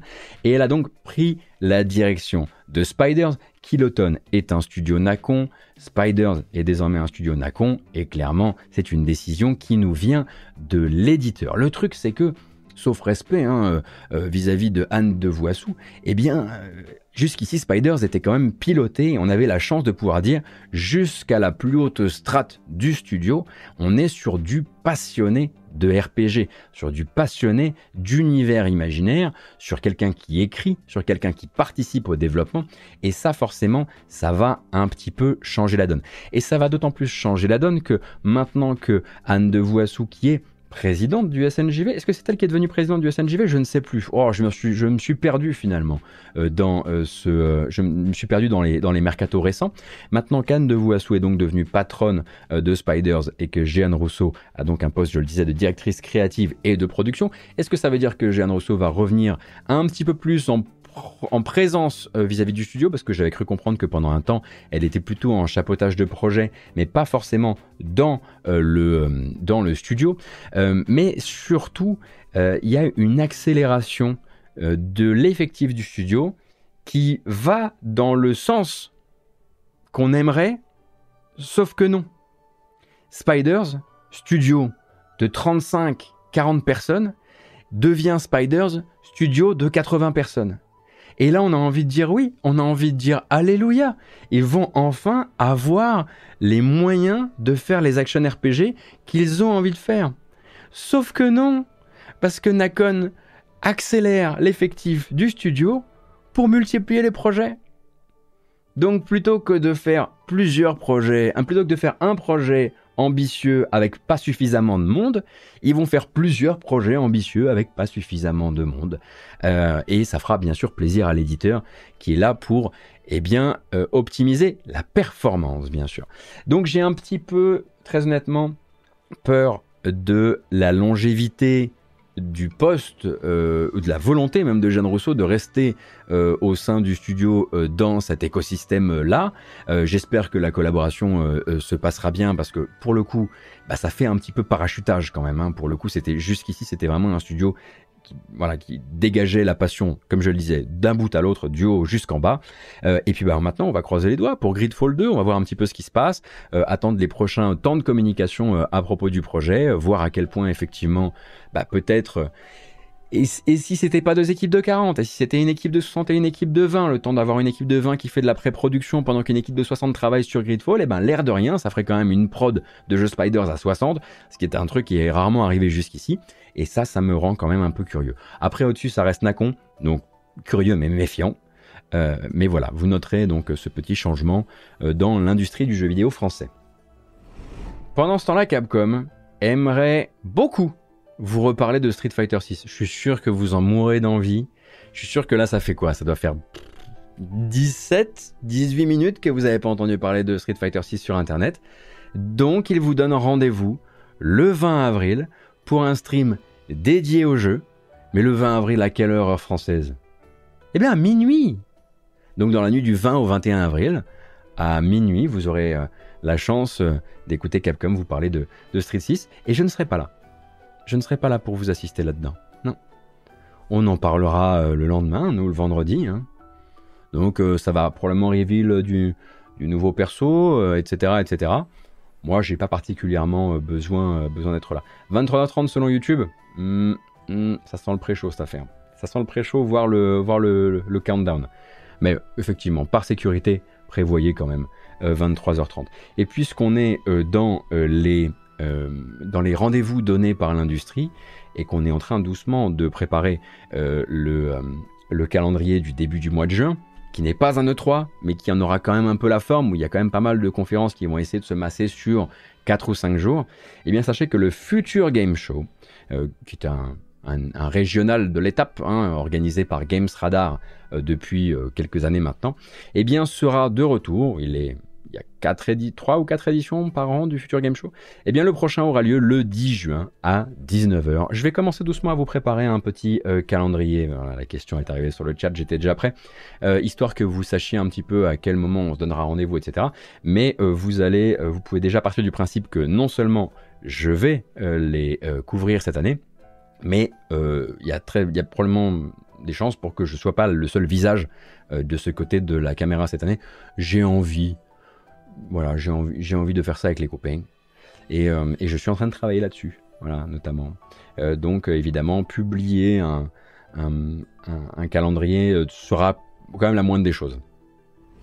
Écoutez, il y a de la, y a de la bande-annonce dans le tube. Hein, il y a plein de trucs, il y a des jeux qui sont sortis. Je voulais juste vous rappeler qu'ils sont sortis. Il y a des jeux qui vont sortir. Vous les connaissez déjà. Il y en a d'autres vous les connaissez pas. Des petites bandes-annonces. On va regarder ça. On va se filer les informations importantes. Après, euh, après ce petit jingle. Non, pas après ce petit jingle. Non, il n'y a pas de jingle aujourd'hui. Pourquoi il y aurait des jingles pour tout? Je voulais juste d'abord vous rappeler deux, trois sorties, en commençant bien sûr par voilà, celle que. C'est pas que je veux pas y jouer, c'est que si je commence à y jouer, je peux faire plus rien d'autre. Et euh, c'est compliqué quoi quand vous avez des jeux aussi chronophages et aussi addictifs euh, qui sortent.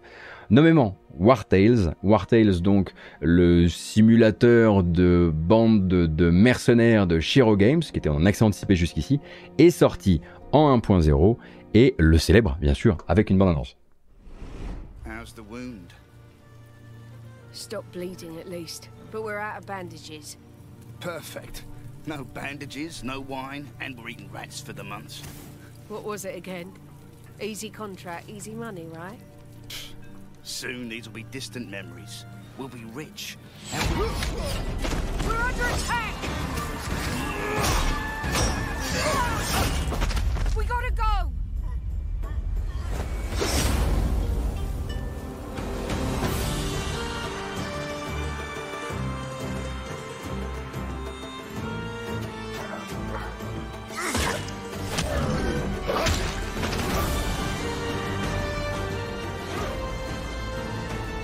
Alors vous avez quand même deux trois bases hein, ici qui sont exprimées par ce, par ce trailer de, de lancement. Déjà, oui, euh, c'est euh, arrangé avec, euh, avec les Battle Brothers, par exemple, pour ne citer que cela. Mais c'est vachement plus joli euh, tout de même. Et les combats. Et les combats sont gérés effectivement au tour par tour, hein, tactical RPG, et donc de la gestion de votre, euh, votre bande de mercenaires, de ce qui leur arrive, de leurs ressources, de leur capacité à euh, continuer leurs aventures. Et puis bah, c'est des jeux dans lesquels on, bah, on se raconte des histoires justement. C'est les fameux jeux à médoc, comme on les appelle.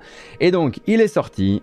vous pouvez vous lancer sans avoir peur d'attendre d'avoir encore une grosse mise à jour qui vient tout bouleverser L'accès anticipé est terminé. Sorti également cette semaine, et j'en avais pas parlé jusqu'ici parce que je sais que vous avez quand même un petit peu la fatigue de ce genre de jeu, c'est-à-dire des jeux avec des pixels, de la tactique, excusez-moi, des jeux avec des pixels, de la tactique et des cartes. Wild Frost euh, est sorti sur PC et sur Switch.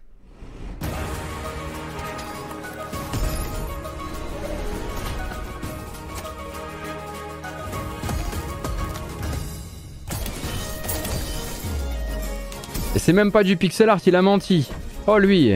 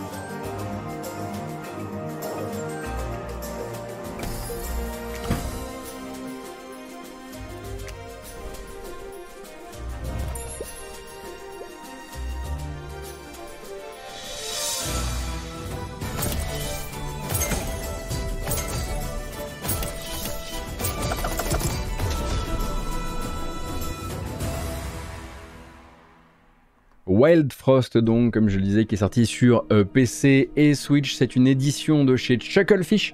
Et donc, bien sûr, euh, voilà, du deck building, du combat au tour par tour, de la strat. Euh, je n'avais pas essayé moi la démo et sur le chat, il y a beaucoup de discussions qui ont l'air d'être liées à la difficulté de la démo. En gros, la question étant de savoir si le jeu est aussi difficile que ne l'était. ça, démo pour ça, il va falloir que vous consultiez des tests à, à propos du jeu. Rappelle qu'également cette semaine sortent ou sont sortis euh, Tron Identity, le visual novel dans l'univers de Tron par euh, Mike Bittel, Bittel Games. Vous avez Rusty Moss, hein, que moi j'ai même pas encore eu le temps de commencer, donc un platformer action euh, où vous, manipulez à la fois une grosse mitrailleuse et une sorte de grappin élastique. Vous avez Flooded, qui, si je ne m'abuse, est un jeu de gestion avec une mécanique justement de d'inondation. Boundary, qui est un FPS spatial à très très forte composante, on va dire, euh, sensation, hein, puisque vous, vous êtes vraiment en, zéro gravité et c'était un jeu qui se vendait beaucoup pendant un temps sur avez-vous l'estomac le, suffisamment bien accroché. On a Fable, Fable Dome, qui est un jeu de création de ville ou de village, on va dire, qui lui est entré en accès anticipé, donc euh, pas la peine de se précipiter dessus. Et puis il y a eu deux petites surprises comme ça, des jeux qu'on n'avait pas forcément vu venir. Le premier est un jeu promotionnel et je pense sincèrement qu'il est pas forcément le premier, mais en tout cas le ressortissant euh, d'un style de jeu promotionnel qu'on risque de voir arriver euh, nombreux. Et forcément, c'était, en fait, c'était devant nous. On l'avait juste pas vu arriver. Je sais pas si vous êtes au courant qu'il y a une sorte de spin-off de l'histoire de Dracula euh, qui sort donc sur le personnage de Renfield, qui est une qui est le, disciple de Dracula, sa marionnette, on peut dire ça comme ça, euh, où c'est euh, Nicolas Cage qui joue Dracula. Et on a donc décidé, on, bien sûr, la boîte de prod, a décidé de sortir un jeu promotionnel Renfield, un jeu sur un film de vampire, bah, ils ont fait un Vampire Survivors Like. Tout bêtement. Des jeux avec euh, un temps de développement assez court, distribué à un prix entre 2 et 5 euros. À mon avis, des comme ça, pour des films, BD, euh, animés à sortir, faut se préparer à en voir sortir quelques-uns parce que c'est le format euh, parfait.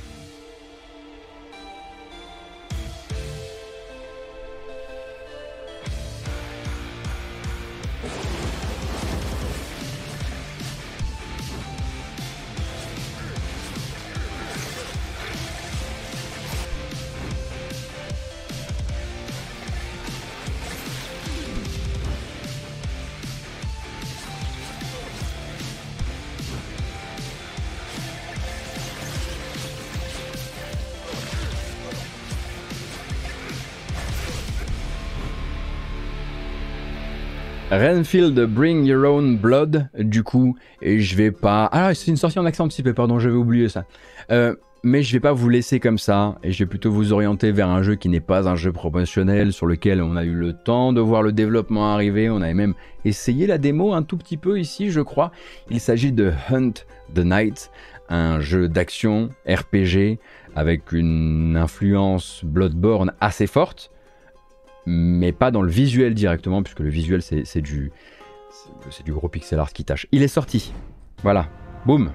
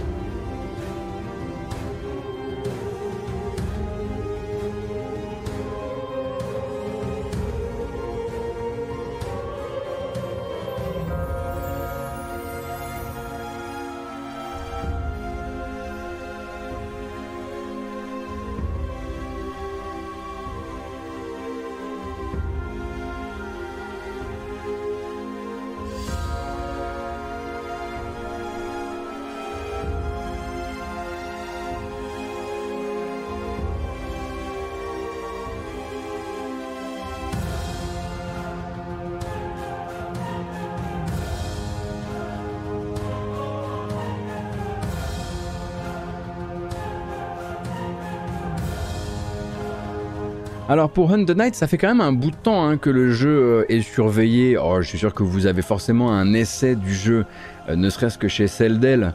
Mais c'est pas un inconnu vraiment, d'autant qu'il est édité par Dangen qui a quand même l'habitude de bien faire le taf et de bien mettre en avant les jeux. Donc je serais pas surpris que vous ayez euh, pour ce top-down action RPG bah, déjà de quoi découvrir un peu sur YouTube, voire carrément des, tests. Donc ça c'était pour les sorties que je voulais un petit peu voilà, rappeler à votre bon souvenir sur cette semaine. Et puis maintenant, on va pouvoir causer bah, quand même d'un ou deux euh, petits, euh, d'une ou deux petites informations récentes. L'une d'entre elles, c'est Endless Dungeon. Endless Dungeon qui devait arriver, lui aussi, il était dans la killbox. Hein, Endless Dungeon, la suite de Dungeon of the Endless, suite spirituelle tournée beaucoup plus vers l'action et euh, le jeu à plusieurs, eh bien a décidé de se sortir, voilà, de se faire un cadeau et de sortir un peu plus tard. Euh, ce qui moi m'arrange parce que je crevais d'envie de jouer au jeu mais je savais aussi que j'allais pas avoir le temps. Donc apprendre que Amplitude a décidé de repousser Endless Dungeon au 19 octobre, à titre personnel, ça me va.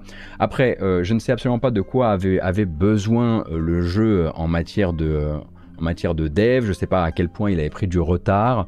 Euh, c'est toujours un petit peu difficile de doser euh, ce qui est une décision business et stratégique et ce qui est aussi un besoin en développement. Généralement, et en tout cas, l'un ne va pas sans l'autre. Hein. Très souvent, quand même, euh, c'est le développement qui donne la première puce à l'oreille d'un besoin de, report. Mais sachez du coup que Endless Dungeon, désormais, hop, ça glisse comme ça au 19 octobre. Cependant, du côté du 23 mai, on a un jeu que j'attends fort fort, et plus ça va, plus dans la grande galaxie des jeux Warhammer, où il n'y a pas que du bon, faut bien se l'avouer, euh, eh bien c'est celui que j'attends peut-être le plus, c'est Warhammer 40k Bolt Gun, un boomer shooter, donc un shooter old school, un FPS old school, développé par Oroc Digital et édité par Focus, qui n'en est pas à sa première édition de jeu Warhammer 40k, sorti calé au 23 mai, ce qui devrait juste nous laisser le temps d'avoir fini le reste. J'espère.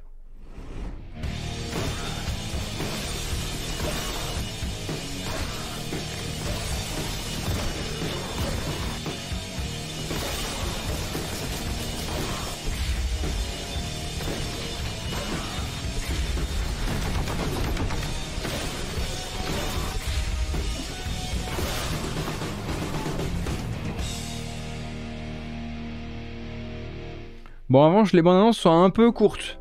Hein Voilà. Il faut pas. Euh, faut pas cligner des yeux, quoi.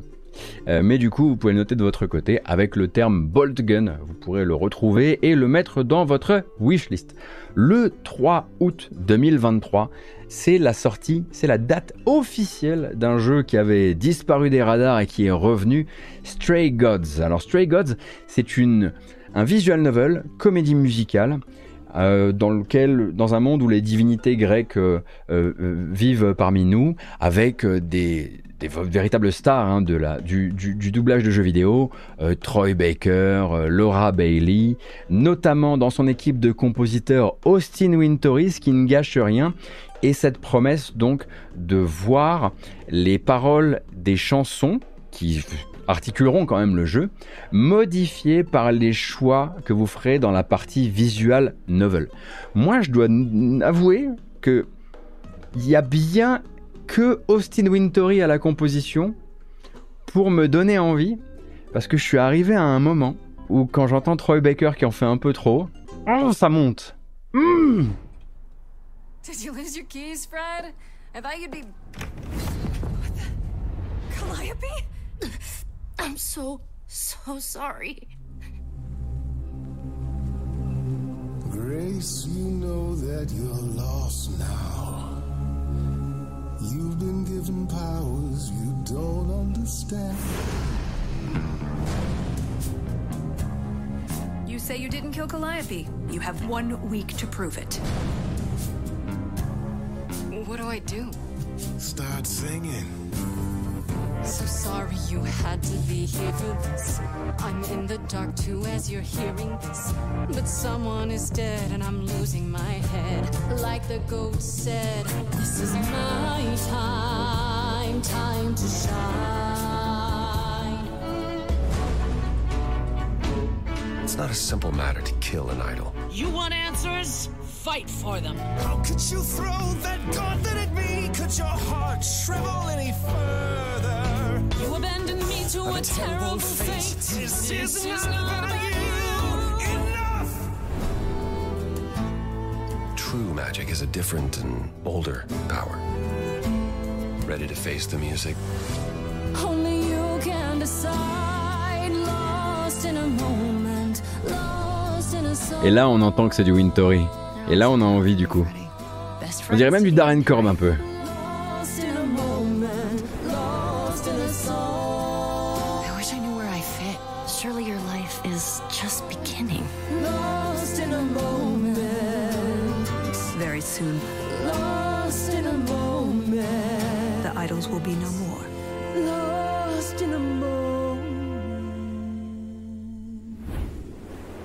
Alors forcément, si d'habitude les comédies musicales c'est pas pour vous, Stray Gods de Role Playing Musical, c'est carrément le nom du jeu, ça ne sera pas pour vous, c'est donc édité par Humble Games. Comme je le disais, la voix féminine que vous avez beaucoup entendue dans cette bande-annonce, c'est celle de Laura Bailey, que vous connaissez notamment hein, pour sa contribution à la série The Last of Us pour ne citer que ça. Euh, bien sûr, Austin Wintory euh, à la composition. Je ne sais pas si vous avez vu les noms qui étaient euh, l'espèce de cast additionnel qui était listé. Il y a également là-dedans Raoul Colli. Moi, je veux entendre Raoul Colli chanter dans un, dans un jeu vidéo comédie musicale. Moi, je veux entendre ça. Je voudrais savoir, hein, quand même. Euh, bref, Stray Gods, je le disais, a une date de sortie et cette date de sortie, ça sera le 3 août 2023. Et durant l'été, c'est également là qu'on aura rendez-vous avec Frozen Byte, le studio Frozen Byte qui a fait Train, a fait Train 2, a fait Train 3, mais en fait avait fait un Train 4. Du coup, leur prochain jeu s'appelle Train 5. Euh, j'ai l'impression que pour beaucoup de gens, ça va être la découverte qu'un 4 a existé.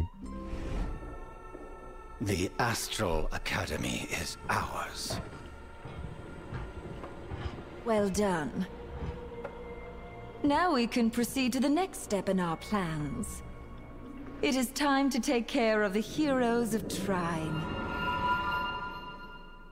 This is a story about the fabled heroes of Trine and their struggle against their worst enemy yet. Donc si vous n'avez pas connu la folie des Trine à la grande époque, hein, ce sont donc des jeux coopératifs avec plusieurs types de personnages qui vont devoir bah, justement euh, se passer la main sur des puzzles, travailler de concert pour avancer. Donc euh, vraiment des... Bon, faut se souvenir qu'on voilà, on était sur euh, le Xbox Live Arcade et et Trine nous invitait euh, à réfléchir à plusieurs euh, assis sur le même canapé. C'était assez cool. Et puis Frozen Byte en fait a tellement, tellement, ça a tellement aidé le studio à marcher, Trine, que c'est devenu une très grosse franchise qui s'est perdue en cours de route. Hein. Il me semble que le troisième était sorti dans un état assez catastrophique. Je vous avoue n'avoir même jamais approché le 4 et donc découvrir hein, qu'on est déjà au cinquième épisode euh, Clockwork Conspiracy qui sortira donc grâce à THQ Nordic à l'édition.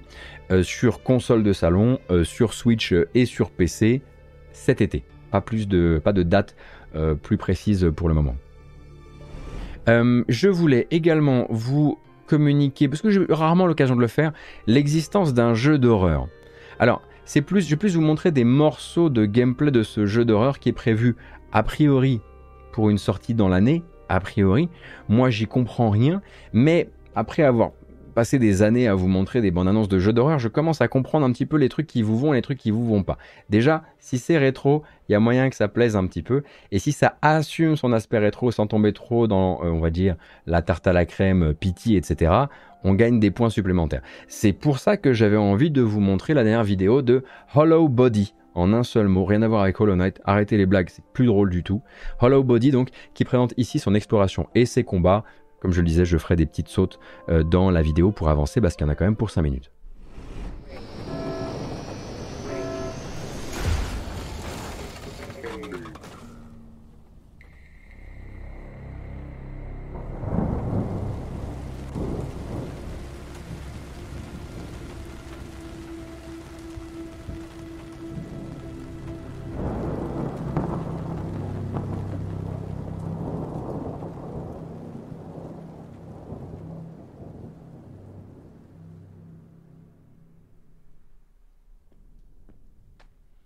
Déjà, ça va se présenter voilà, sur des petites caméras dont vous n'allez pas forcément gérer les angles. Hein. Alors, ah si, quand même, bon. Même les rotations de caméra, c'est du petit, euh, du petit précalculé. Au niveau de la palette de couleurs, bon, bah, c'est Silent Hill.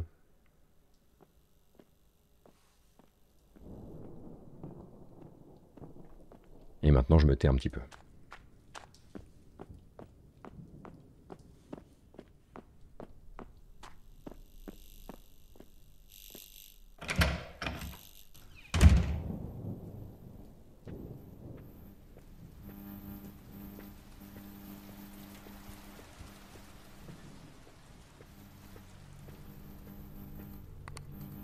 Bonjour.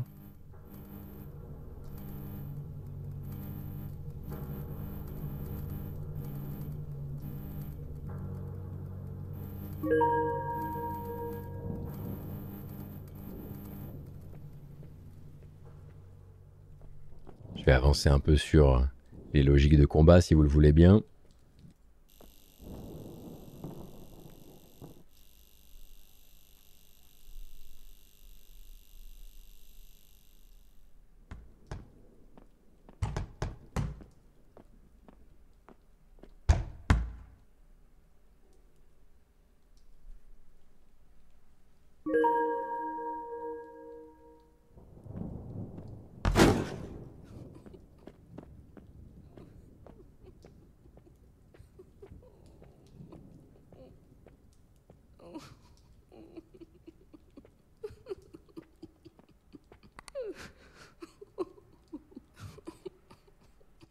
Les gens qui écoutent ça en podcast, bien sûr.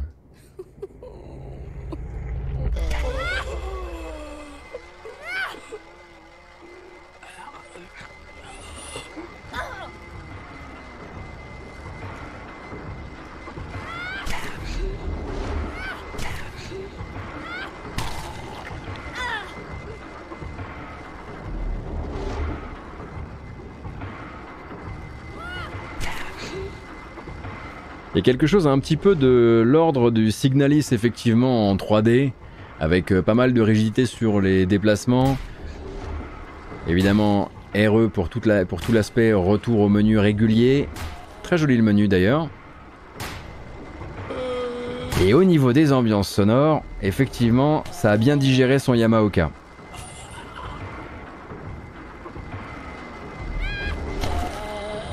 Donc voilà, je laisse évidemment hein, l'héroïne de Hollow Body euh, s'en sortir euh, avec euh, son manifestement mes aventures. En tout cas, ça ressemble à un très très mauvais week-end qu'il est en train de passer. Et je me suis dit, je sais pas pourquoi celui-ci. Allez, je le passe, même si j'y connais rien. Ça se trouve, ça vous plaira.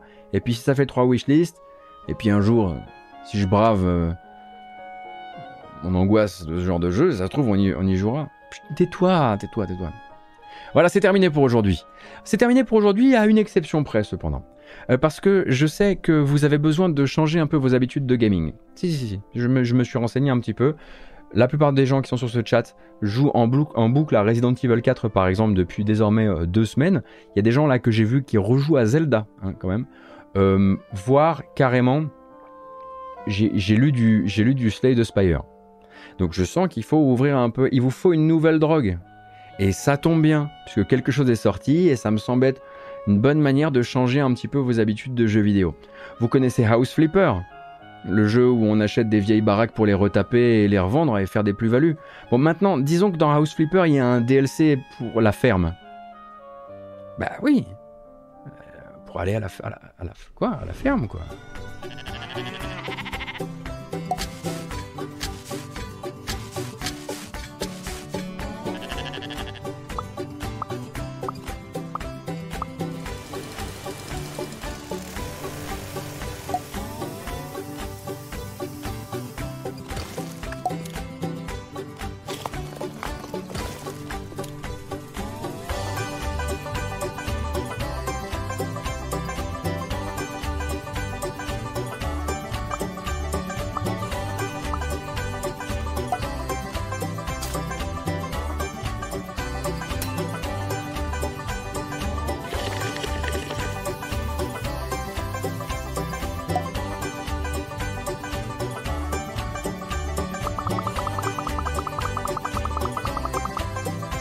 Oh là là là là, regardez-moi cette petite sphère Regardez-moi cette belle maison d'exploitant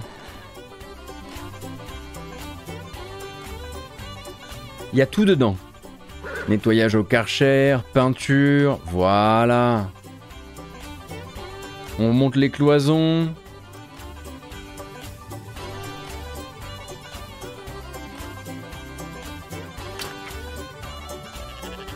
Le DLC s'appelle Farm Flipper et c'est disponible dès à présent pour régaler votre week-end.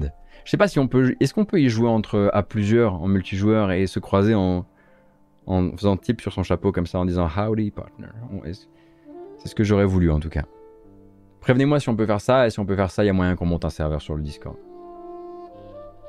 Qu'est-ce que je dis C'est le Covid qui parle. Faut que je m'en aille. J'ai terminé le stream de vendredi dernier en disant est-ce qu'on va streamer la semaine prochaine? Oh oui, on va streamer. Et le lendemain, j'avais un Covid. Euh, du coup, est-ce que je fais ce genre de promesse? Je sais pas. Ça m'a pas l'air très très sûr. En tout cas, moi, je vais jouer grave. Euh, et j'ai récupéré ma voix, ce qui veut dire que je vais pouvoir commencer euh, les petits podcasts exclusifs Patreon.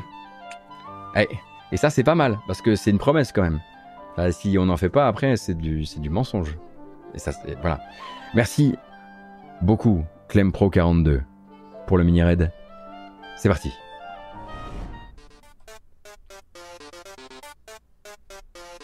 Incroyable. Bon, comme je le disais, prenez grand soin de vous, passez un excellent week-end, jouez bien, reposez-vous bien, préparez-vous bien à l'avalanche de potentiels gothiques qui nous foncent gentiment dessus. Euh, je vous donne rendez-vous euh, la semaine prochaine, je l'espère, pour plus d'énergie et donc plus de streams, euh, histoire de couvrir un petit peu mieux les jeux intéressants, les nouveaux jeux qui sortent. Bref, on va jouer à FF14 quoi. et puis, bah ouais, surtout, surtout, gaffe à vous, gaffe aux gens autour de vous. Pensez aux caisses de grève s'il vous reste quelques deniers, parce que j'ai l'impression que ce qu'on va entendre ce soir, ça va pas nous plaire. Et, et il va y avoir un raid. Restez dans le coin. Merci, merci, merci, merci. Bisous